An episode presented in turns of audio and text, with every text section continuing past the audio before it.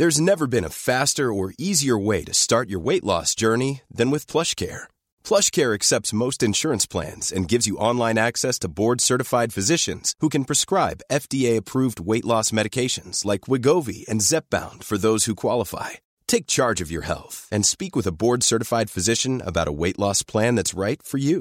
Get started today at plushcare.com slash weight loss. That's plushcare.com slash weight loss. plushcare.com slash weight loss. Heraldo Podcast, un lugar para tus oídos. Noticias del Heraldo de México.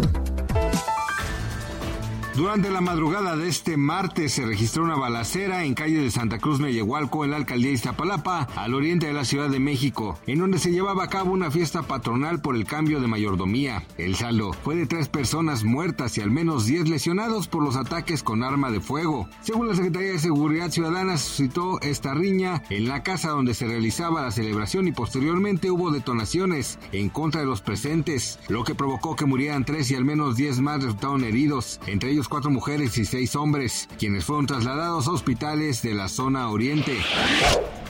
De acuerdo con el Servicio Meteorológico Nacional, la mañana de este martes se registró un sismo en la alcaldía Benito Juárez que se sintió en las colonias San José Insurgentes, Insurgentes Miscuac, San Ángel, Nápoles y Miscuac. El epicentro se ubicó a 3 kilómetros al suroeste de la alcaldía Coyoacán y tuvo una magnitud de 1.5 grados en escala de Richter, aunque sí se produjo un fuerte jalón. Por el momento, no hay reportes de daños ni lesionados.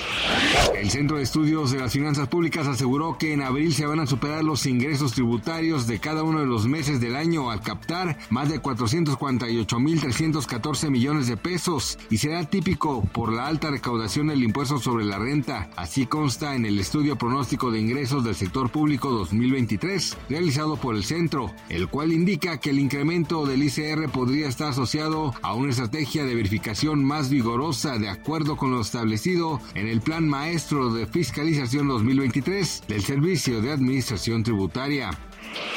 Dos días del terremoto de magnitud 7.8 que afectó Turquía y a Siria y que al momento produjo más de 5.000 muertos, siguen las labores de rescate de posibles sobrevivientes que quedaron debajo de los cientos de escombros de edificaciones que se derrumbaron. Esta mañana el gobierno mexicano envió un avión a Turquía con 155 efectivos militares que apoyarán a los gobiernos locales.